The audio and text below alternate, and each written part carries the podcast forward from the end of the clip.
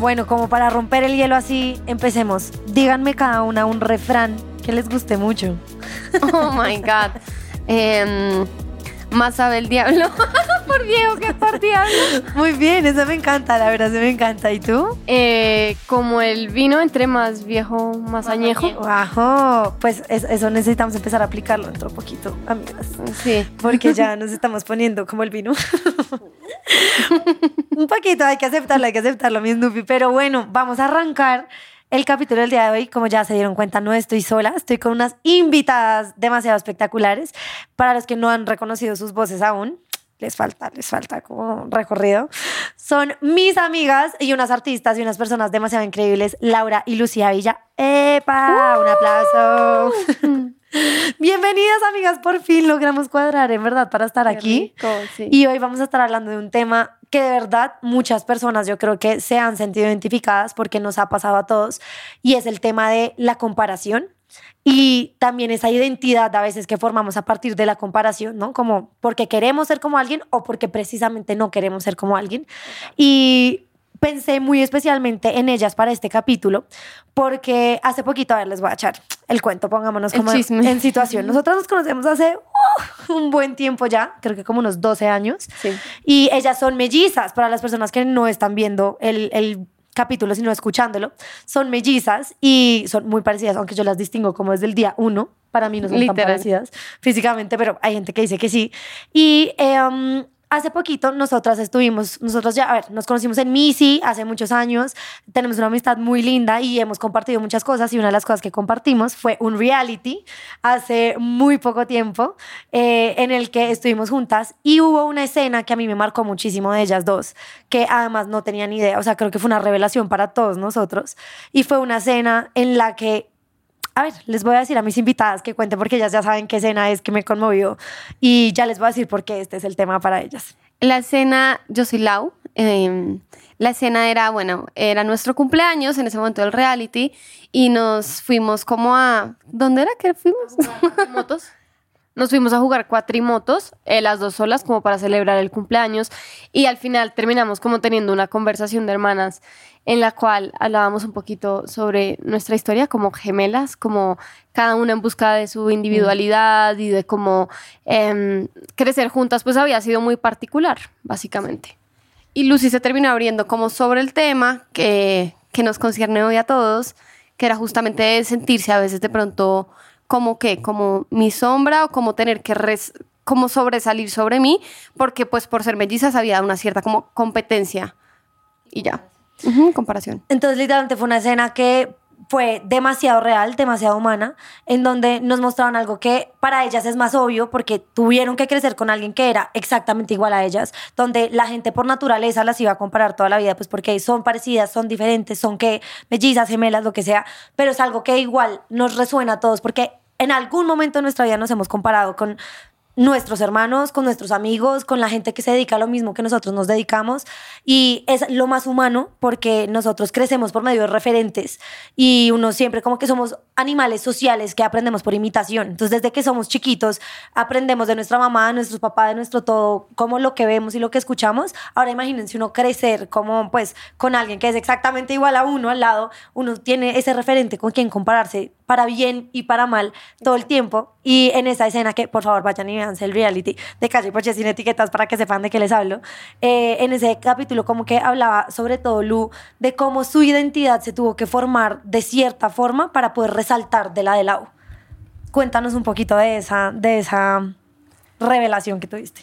Pues sí, o sea, honestamente yo soy Lucía y siempre me chocó mucho desde niña el tema de la comparación, no más cuando nos regalaban algo en Navidad o en cumpleaños, eh, siempre era el mismo regalo de color diferente, y sabes, como que siempre daban a entender que por ser gemelas éramos la misma persona, básicamente. Eh, mis papás no, mis papás siempre nos vistieron diferentes, mi, mi papá es psiquiatra, mi mamá es psicóloga y sabían como que cada quien tenía que desarrollar su personalidad, pero el mundo no lo entiende así, ¿sí sabes? Y no más en Misi siempre nos agrupaban y nos decían las villas, villitas, villita 1, villita 2. Entonces yo termine siendo un número. ¿Eres la uno o eres la dos?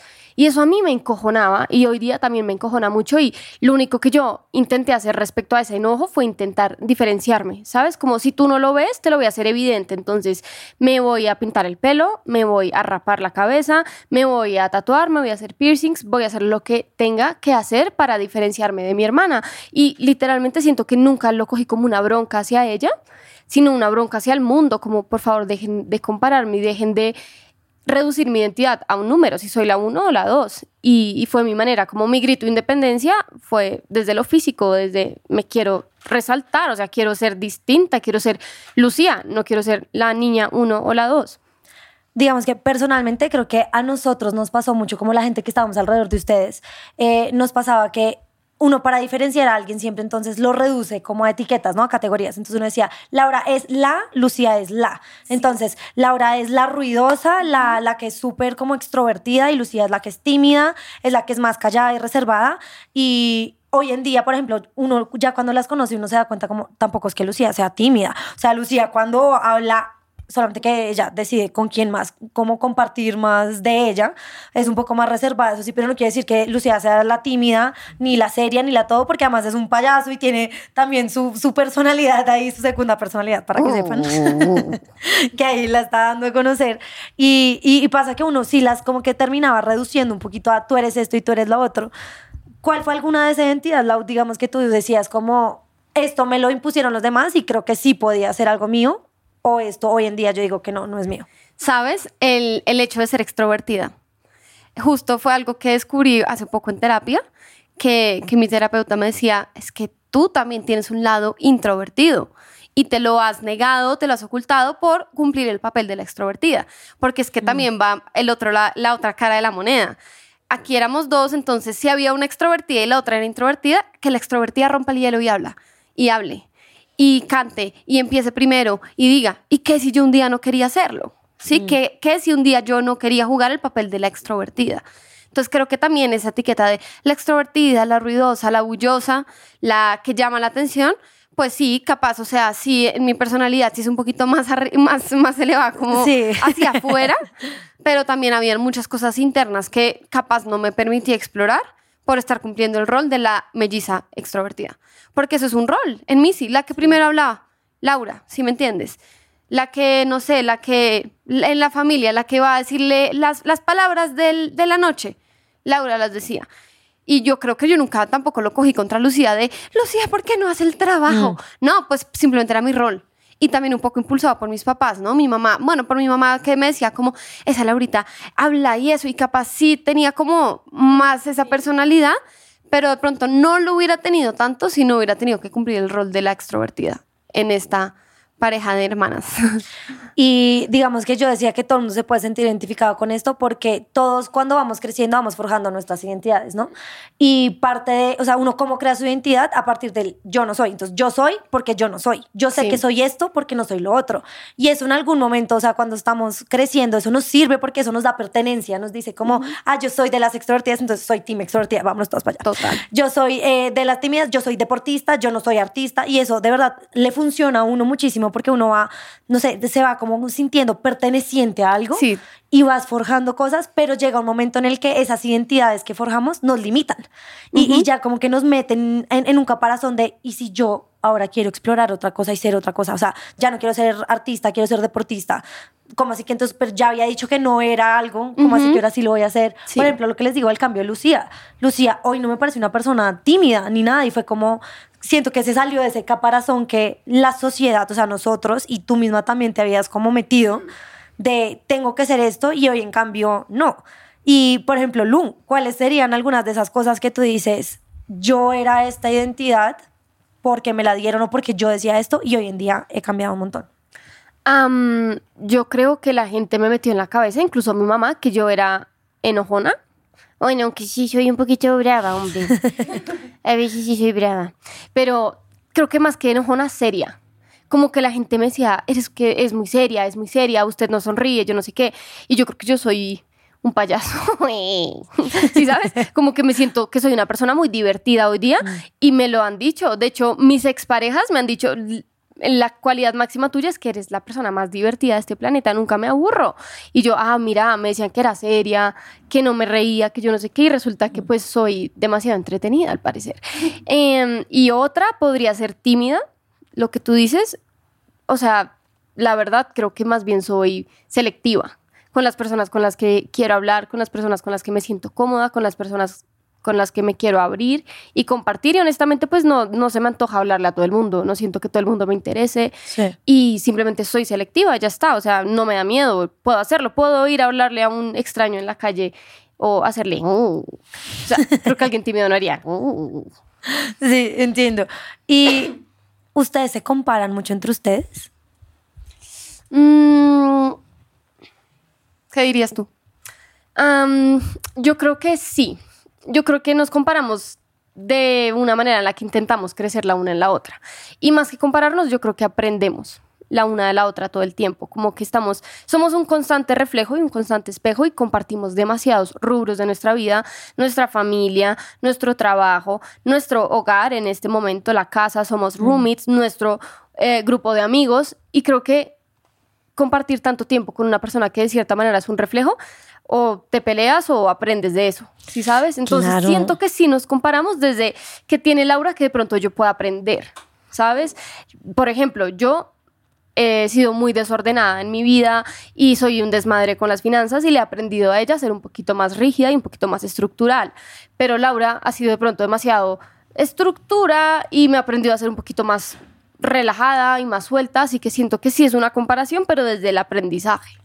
Sí, de chiquitas de pronto si nos comparábamos más desde lo físico o más adolescentes, pues porque digamos Lucia siempre ha tenido más cola que yo y yo quería glúteos así enormes, decía que me crezcan y fue pucha y mamá le cogía la cola a Lucia y decía Lucia así Ramona y yo me quedaba esperando a ver qué me decía a mí.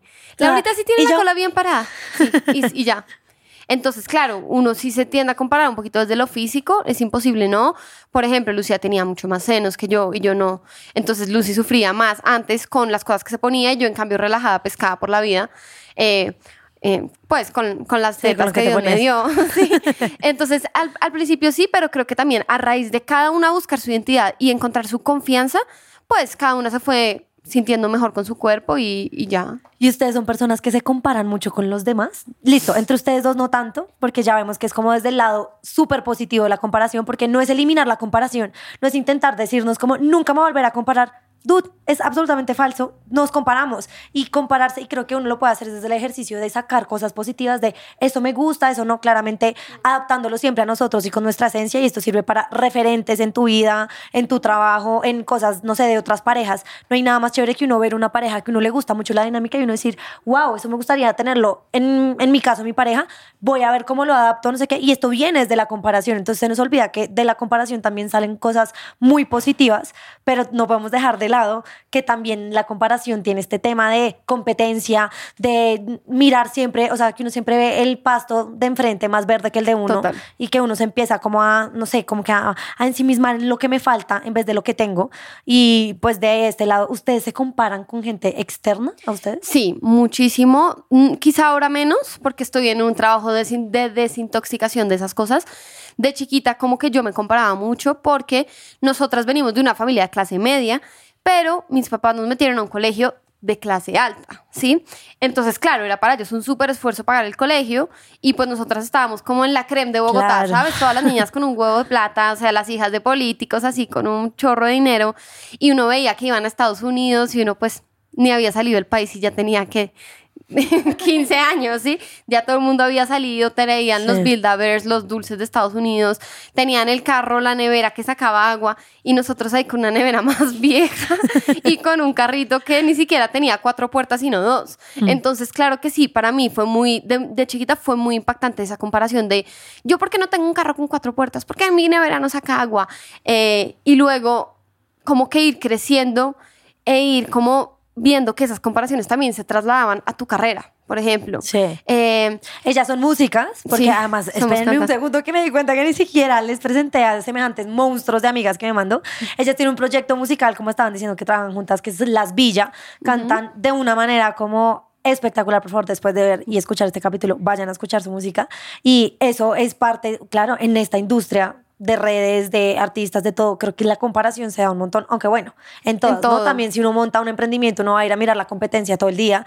Desde el lado de benchmark, como, ah, esto puede ser, pero también desde el lado de, pero ¿por qué la frustración? Total. Entonces, creo que desde esta área también se les pudo haber reforzado mucho ese tema, ¿o no? Sí, yo creo que es un tema con el que todo el mundo se encuentra, ¿sí? Sea la profesión que tú desempeñes, creo que puedes sentirte identificado con que te has comparado para mal.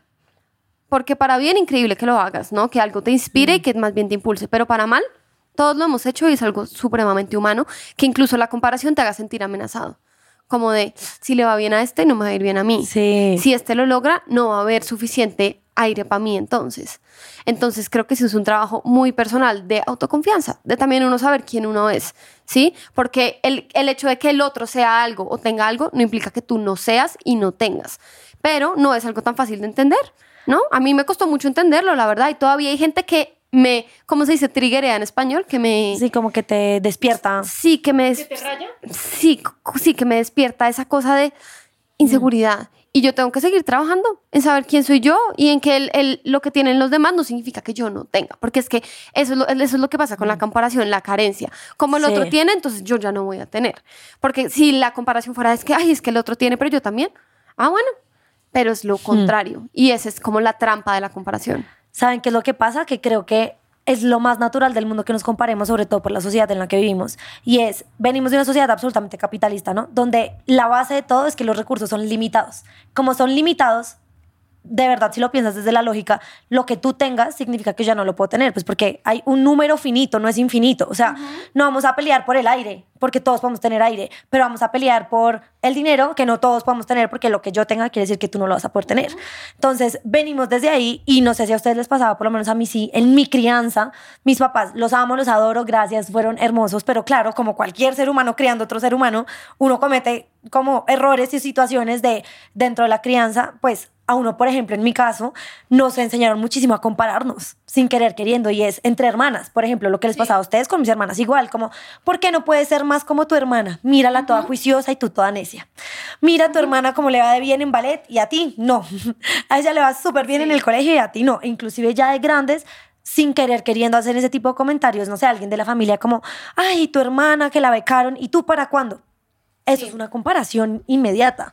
Total, incluso con los amigos, en la época en la que los amigos empiezan a salir de la universidad y entonces a una la, la contrataron y ascendió y luego la otra Sí. amiga se quedó de pasante y le fue como un culo y dice, "Jue puta, mi amiga ya está en esta cargo, yo será que me voy a quedar como la amiga que no lo logró. Entonces Sí. es muy heavy.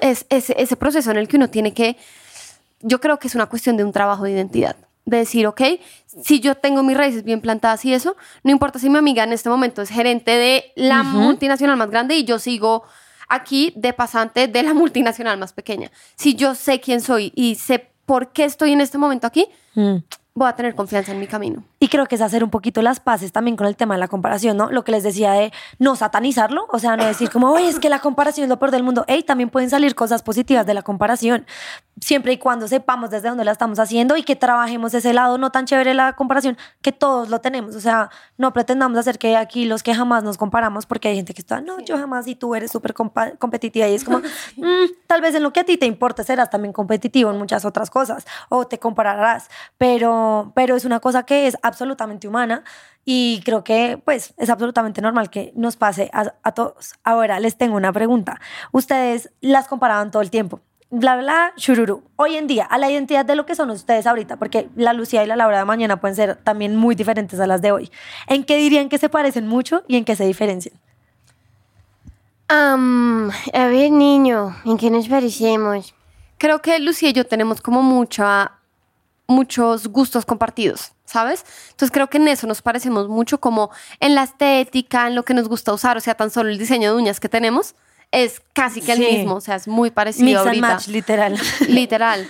Eh, o sea, tenemos como una visión de estética muy parecida, como que en eso nos parecemos mucho, un poco en que somos juiciosas, ordenadas, limpias, como las cosas básicas, como que encontramos como similitudes. Total, porque aparte, pues bueno, somos hermanas, venimos de una crianza, la misma crianza, ¿no? La casa, nuestros valores y nuestras, eh, como, eh, sí, nuestras bases bien fundadas. Y creo que también en nuestra visión, en general a dónde queremos ir, a dónde nos proyectamos, eh, compartimos mucho eso.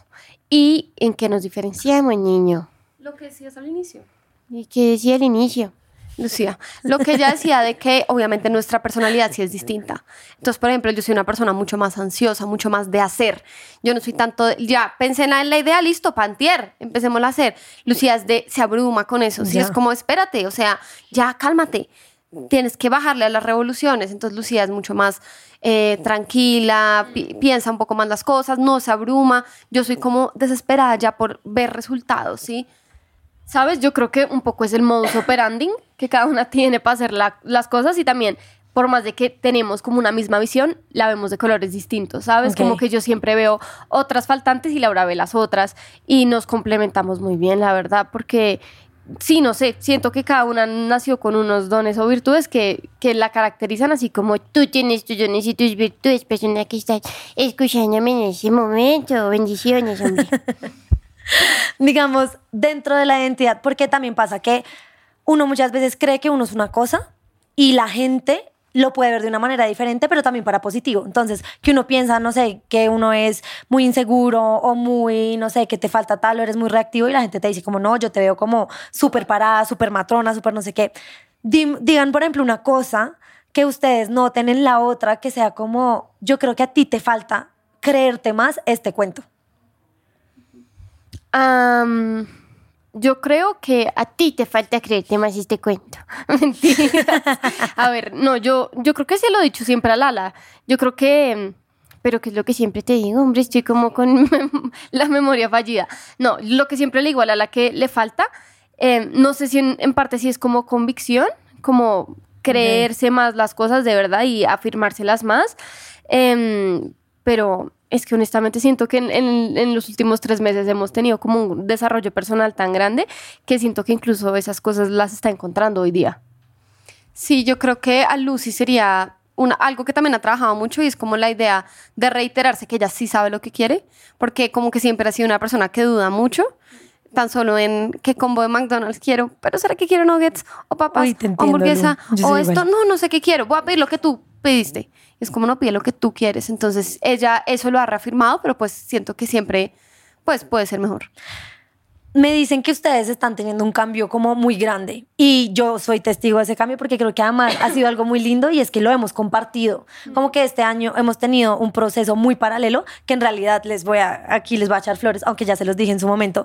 Ellas me metieron como un mundo que me ha cambiado muchísimo, como la vida en estos últimos meses, que ustedes saben que ha sido como el cambio más grande de toda mi vida. Eh, y uno de esos cambios que en verdad son muy pequeños, pero muy grandes, eh, y que a veces vienen de esos, no sé, esos mensajeros que te manda la vida, que te mandan mensajes. Eh, este fue en uno de esos casos donde ellas me dijeron como, ¿por qué no intentas? no sé, tener una mañana más para ti, que la empieces como creciendo, aprendiendo cosas para ti que te gusten, que te motiven, donde también escribas, te conectes con tus sentimientos, cosas que muchas veces uno no hace por el afán de lo que está haciendo o porque hay que meterle a producir, producir y solo producir y se nos olvida que pues si no cuidamos lo que nosotros somos y nuestra, nuestro espíritu y todo, pues no vamos a producir, producir, producir porque vamos a morir quemados en algún momento. Y dentro de ese cambio, digamos, a mí me, o sea, me flipó la manera de conectarme conmigo de todo. Y yo he visto muchos cambios también en ustedes, pero quiero que cada uno de ustedes diga cuál creen que es ese cambio más grande que han hecho en su identidad en estos últimos meses. Uf, yo creo que lo más... No, no creo que haya sido, bueno, no, sí, sí he cambiado, ahora que me pongo a ver. Yo creo que ha sido poder como esa, esa conexión que he hecho conmigo misma me ha ayudado a ser como una persona más tranquila, ¿sí? Y voy a decir tranquila, ¿por qué? Porque em, siento que siempre he sido segura, con inseguridades, o siempre he sido eh, disciplinada, o siempre he sido, no sé, como pujante, pero nunca había tenido como tranquilidad. ¿Sabes? De estar en el momento correcto, de estar haciendo las cosas que tengo que estar haciendo. Y siento que muchas personas no viven con tranquilidad. Como que es una, es una, es algo que, que, que uno no sabe que necesita. ¿Sabes cómo estar tranquilo? Estoy tranquilo en donde estoy y no estoy, no estoy cómodo. Estoy tranquilo con lo que estoy haciendo, con mi vida. Siento que mis mañanas, mi rutina de la mañana, es lo que más me ha ayudado a poder estar tranquila con donde estoy. Porque como me conecto conmigo, me conecto con mi cuerpo, me conecto con aprendo cosas todos los días, leo, como que, eh, ¿cómo se dice? Succiono información del universo. El universo me responde, recibo mensajes y digo, ah, estoy donde tengo que estar y estoy viviendo tranquila, que era como una cualidad, como algo que no había en mí. Siempre vivía como intranquila, como de me falta algo. Puta, pero ¿para cuándo vamos a pegar con las villas? Oh, puta, pero ¿qué? ¿Será que emprendo otra vaina? ¿Será que hago otro emprendimiento además? No, marica, yo no había estudiado música, no. Siempre estaba intranquila. Ahora en este momento de mi vida estoy tranquila. Y eso ya para mí es como, gracias. Invaluable. Sí. ¿Y tú, Lu? Y yo, ah, completamente lo contrario. Yo soy una persona demasiado tranquila y demasiado relajada y siempre he sido como que yo creo que yo soy de esas personas que viven la fe. Como que yo sé que las cosas van a pasar y soy súper descomplicada y muy tranquila, pero me falta a veces apretar, ¿sabes? Y estas rutinas de las mañanas, este como crecimiento personal y esta búsqueda de conocimiento, de guía, de aprender a meditar, de aprender a alimentarme, de aprender a cuidar mi cuerpo, me ha ayudado mucho a apretarme como una tuerca y a disciplinarme y siento que es una cualidad que yo antes no tenía, la disciplina del todo, y es lo que más he aprendido hoy día y, en hábitos tan cortos como no posponer las cosas. Yo era de esas personas que siempre decía, ay, tengo que hacer esto y jamás lo hacía. Así que creo que ha sido algo muy positivo para mí. Me ha apretado y ahorita sí estoy mucho, mucho mejor. Eh, um, yo, a ver, preguntarle otra Avi, tú, yo quiero saber tú en qué has, pues, tu identidad cómo ha cambiado también a raíz de estas mañanas. Jue madre, a raíz de este año, ¿no? Porque ha sido un cambio como gigante. Eh, um, primero he aprendido a estar más conmigo. Creo que me costaba muchísimo, muchísimo. Eh, me encantaba estar con los demás y me encanta, soy una persona de gente, ustedes saben. en verdad me encanta estar con la gente, pero también me di cuenta que en parte era que siempre intentaba llenar todos los huecos para siempre estar con gente, para no estar conmigo. Y eso después de mucho trabajo, como de por qué precisamente, era como porque me di cuenta que soy un, era, sigo siendo, pero ya mucho menos, una jueza demasiado dura conmigo misma.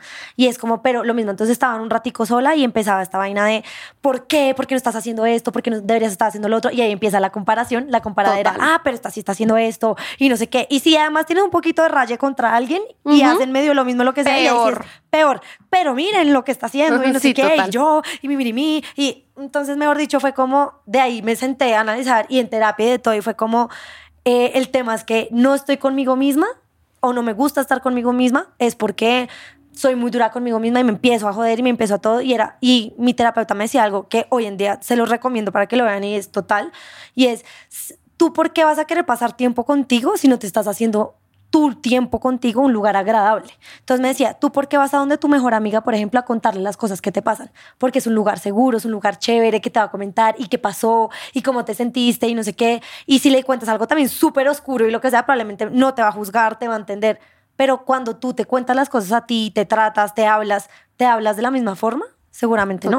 Te dices, es desde el otro lado, es de, ¿por qué no estás haciendo esto? Pero, ay, sí, y al revés, sí, es como, empezaste a compararte, ya empecé a compararme otra vez, en vez desde el lugar de, hey, soy humano, me comparé, todo bien, que le esté yendo bien a la otra persona, no tiene nada malo, eh, súper chévere por él, por ella, por lo que sea, y ya, yo también estoy en mi propio camino, yo estoy haciendo estas cosas, entonces creo que eso ha sido como el mayor cambio, intentar todavía me falta, pero intentar tener una relación conmigo mucho más linda, una relación como la que yo tengo con los demás pero conmigo misma.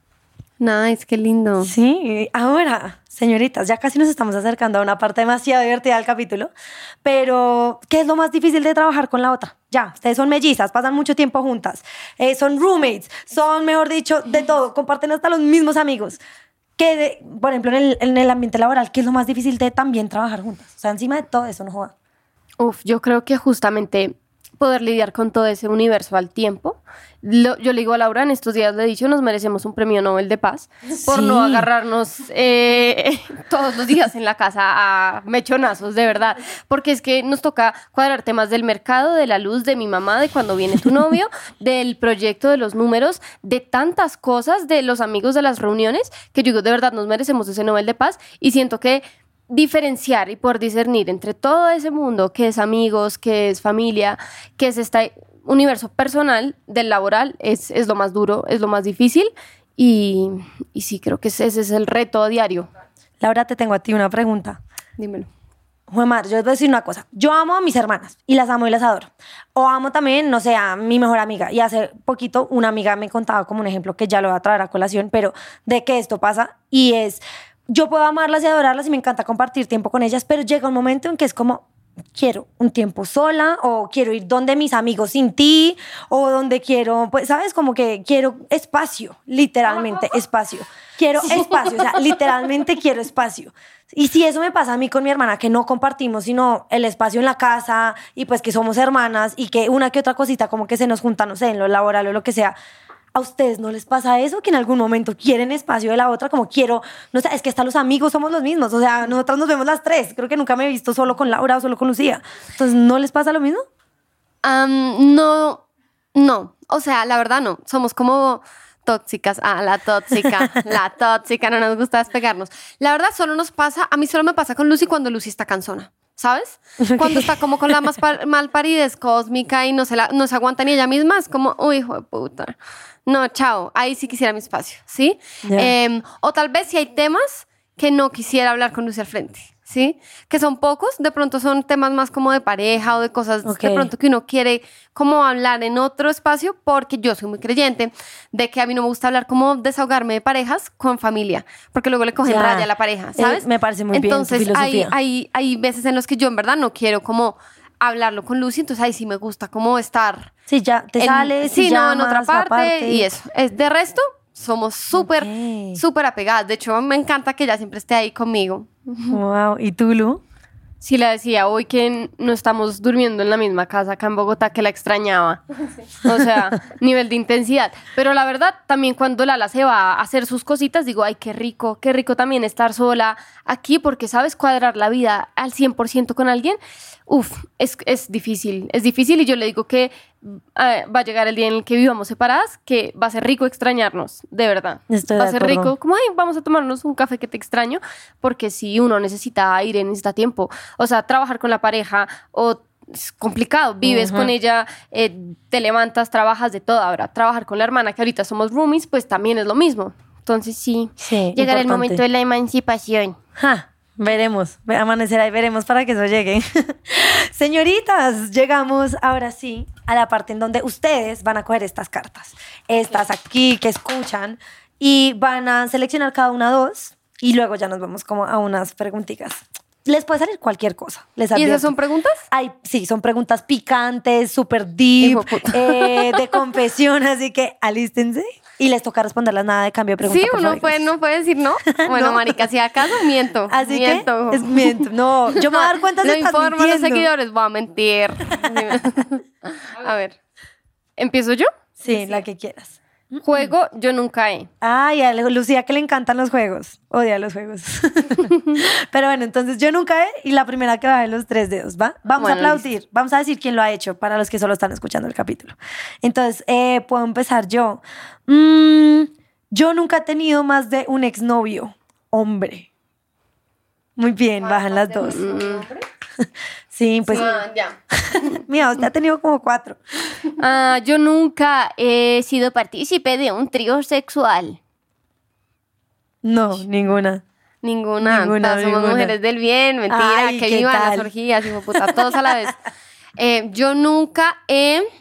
Todos a la vez. Yo nunca he fumado marihuana. Dañadas, degeneradas. Que Dios las perdone. que Dios las perdone. Ok. Eh, um, yo nunca he vivido en Estados Unidos. Es que yo aquí tengo como matar a dos. Lucía. Lucía, estás out. Bueno, siguiente. Ahora tú tienes que sacar la, la que quieras. A ver, voy a sacar esta por acá. Ay, no, es blanca. Uh. Bueno, aquí nos acaba, espérense, cambió, cambió. Nuestro productor nos acaba de dar una idea genial y es a la que perdió, o sea, Lucía, tienes que contar alguna de las tres historias de los dedos que bajaste. ¿Cuáles fueron? Em, Ella ya tiene una en la cabeza porque no quiere decir las otras, estoy segura. Fue la de vivir en Estados Unidos, la de fumar marihuana y la de tener novios. Tener más de mm, dos no, exnovios. Pues él les puede decir, de mi mudanza a Estados Unidos. no, cuéntanos más bien la primera vez que fumaste. O sea, ya te tocó esa. A ver, la primera vez que yo fumé marihuana. Ay, no me acuerdo, hombre. Ay, estaba muy turra, no me acuerdo. yo la probé y no me gustó, la verdad. Esa es, esa es mi historia. Es cortísima. Una vez tuve una pareja que era muy marihuanera. Ok y fumaba mucho marihuana y una vez me acuerdo que yo le encontré las cositas y yo iba intentando armar el porrito, pero los, los dedos como que no me daban las uñas. Ah, claro. Eh, y ya Ellas creo usan las que- uñas como Rosalía, literal. largas. Y creo que esa fue una de las Tu veces historia. que... Ok, bueno. fumé. Válida. Lau. A ver, yo. Y sí, bueno, es, es Es que con esas uñas no pueden ni cogerlas tan ya. ¿Cuál ha sido la mayor decepción que te has llevado? Uh. Hijo, pucha. Mm, Dios mío. Todo. Mm, hijo, pucha. Yo, ay, eh, ah, ah, ah. Mentira. Eh, no sé. O sea. Yo siempre hago por ahí algún sonido sexual cuando necesito hacer como tiempo. Sí, ya se Oye, había se había demorado. Mm, no sé. Mm. Bueno, estos manes se calentaron, no, espérese, espérese. Ah, Mentira. Para las que no están escuchando. ah. No, la verdad, la mayor decepción es que es una pregunta muy difícil. O pues una decepción muy grande que te hayas llevado de alguien, un amigo, como una pareja. Mm, Yo creo que a mí me decepcionó un poco ya cuando crecí una persona. Pero es triste decirlo porque también la admiro mucho y es como la dueña de la academia en la que estábamos, Missy. Ok. Yo la quiero mucho y le debo muchas cosas, pero me decepcionó mucho ver cómo manejó muchas cosas conmigo, ¿sabes? Como que yo me fui de la academia porque, pues digamos que me salió un papel en la actuación en, un canal de televisión de acá de Colombia y básicamente le dejé votado el musical, lo cual estuvo muy mal, pero pues ni siquiera había un contrato, yo tuve que pagar una multa, no fue como que no cumpliera las, las cosas que estaban estipuladas y siento como que el castigo fue horrible, mo- moral, incluso pues tampoco el trato fue el mejor re- frente a todas las gentes y ella es una mujer impecable, pero no me parece que fuera el trato muchas veces con las personas. Entonces ya cuando crecí pude ver eso un poco más adulta, me decepcionó un poco ver que una ídola para mí tampoco en muchas ocasiones había sido como Ya. el mejor, como no había tratado las cosas de la mejor manera. Ok. Y ya, pero pues la quiero mucho y le debo muchas cosas. Y es duro pues para la gente que lo escuche, que la conoce, porque es como intocable, pero es la realidad. O sea, Mm. No, hay cosas igual. que están bien y hay cosas que no están Creo bien. que sí hay cosas que hemos empezado a ver con muchas, no sé, cuando conocemos la historia de muchos famosos y mucha gente que uno admira, son personas, son humanos, igual también cometen errores, también hay cosas y los ídolos a uno se le tienen que caer. Y eso también sucede para que uno no se le olvide humanizar también a la gente. Exacto. Y todos tenemos errores, todos tenemos cosas por mejorar y pues no hay nadie absolutamente perfecto. Si uno admire, uno puede seguir admirando, pero pues también tiene cosas que podrían ser Sí, mejor. 100%. Saquemos la última de esta y nos vamos a, al final pues ya de esta, de esta ronda. A ver, Lu. ¿Cuál es tu mayor miedo? Morirme. Mentiras. No, mentiras. Sí, de niña tenía mucho miedo a morirme. De hecho, siempre se- sentía que me iba a dar cáncer de seno y me tocaba las boobies en la noche antes de dormirme. Wow. Em, pero creo que ese miedo ya lo he vencido. Y creo que el único miedo que tengo ahorita em, podría ser de pronto un poquito al tiempo. Cada vez como que me empezaba a sentir, no sé si vieja, sino como en una carrera contra el tiempo. Incluso estando soltera, me decía como, necesito encontrar pareja, necesito encontrar pareja porque es que eh, no me va a dar el vientre cuando quiera ser mamá. Y luego me pregunté como, ¿quiero ser mamá? Y luego fue como, no, y me estoy preocupando por los hijos que no quiero ni tener porque estoy asustadísima del tiempo, ¿sabes? Y del paso de él y de que no logra hacer las cosas que quiero hacer en cierto determinado eh, Momento. como momento, exacto. Eh, porque al final de, de cuentas la vida es finita, lo que tú decías, tenemos un comienzo, un fin y pues es, es tu oportunidad de hacerlo, así que yo creo que puede ser el tiempo. Pero también me parece chévere que te, te hayas dado cuenta de, hey, espérate, siquiera quiero esto, porque también hay cosas que están dadas, no las han dado como lo normal, lo que se espera de nosotros, y es para esta edad, normalmente deberías estar haciendo esto, tú deberías querer esto a esta edad, y es como, ni siquiera sé si lo quiero, tal vez ni siquiera debería mirar el tiempo. O sea, algo que me ha parecido brillante después de haberme leído el libro de Mati es el tema de la concepción del tiempo. Y es si empezamos a mirar el tiempo no de manera lineal, sino cíclico, nos, nos empieza a generar menos ansiedad, menos estrés, menos presión, porque no es, tengo, no, no tengo que llegar acá, sino es, hey, todas las cosas se van repitiendo y en este momento estoy como es más, hasta se devuelven en algunos momentos y subo y bajo y es mucho más fácil que solamente verlo como va, tengo una cosa tras otra y tengo que llegar al final. Qué lindo eso. Y por último, vamos a jugar quién es más. Las dos van a cerrar los ojos y van a señalar a la que eh, responde la pregunta. ¿Listo? Tiene que ser rápido, rápido, rápido. Pues, Laura, puedes hacer todos los comentarios que quieras, eh, que se te van a ocurrir seguramente con tus sonidos. Entonces, ¿quién es más desordenada? Lucía. ¿Quién es más brava? ¿Quién es más melancólica con la vida? Lucía. ¿Quién es más consentida? Yo, yo soy una consentida Laura, ok. ¿Quién es más inteligente? Laura. Uf, sí. Vea, pues, manija, más las dos así, 100% de verdad. ¿Quién es más enamoradiza? Laura. No, yo eso sí. No los, no los había ni conocido, ya los estaba casando a todos. ¿Quién es más coqueta? Laura. Hmm. ¿Quién es más perezosa? Lucía. ¿Quién es mejor hermana? Mm, no. La, Lucía. Sí. No, Laura. ¿Quién es la hija favorita del papá? Lucía. ¿Quién es la hija favorita de la mamá? Laura. ¿Y quién es la favorita de sus gatos? La mamá, yo soy la mamá de ese gato, yo. Mami, miau, miau, miau, miau. Ay, gracias, mi amor, yo también te amo. Bueno, amigas, creo que esto fue todo por el día de hoy. Muchas gracias por haber venido acá, por atreverse a hablar de este tema que tampoco es fácil, o sea, atrevernos a ser vulnerables y abrir nuestros corazones a mm, el tema de compararnos, de nuestras identidades, de todo. En verdad, no es para todo el mundo. Muchas gracias por haber venido. Te amo, gracias por invitarnos, de verdad la pasamos increíble y ya a todas las personas que están escuchando, el, el, único consejo que quisiera darles es que siempre como para todo este tema de la lucha de la identidad y de la comparación, lo mejor es tu poder justamente tener tu tiempo contigo misma en donde puedas construir esa identidad, donde te sientas cómoda y entonces ahí vas a poder llevar todas las cosas de una mejor manera. ¿Y tú, algo que quieras decir para cerrar? A ti, que gracias por invitarnos. Eso fue medio autoinvitada, le escribí por Instagram, hombre.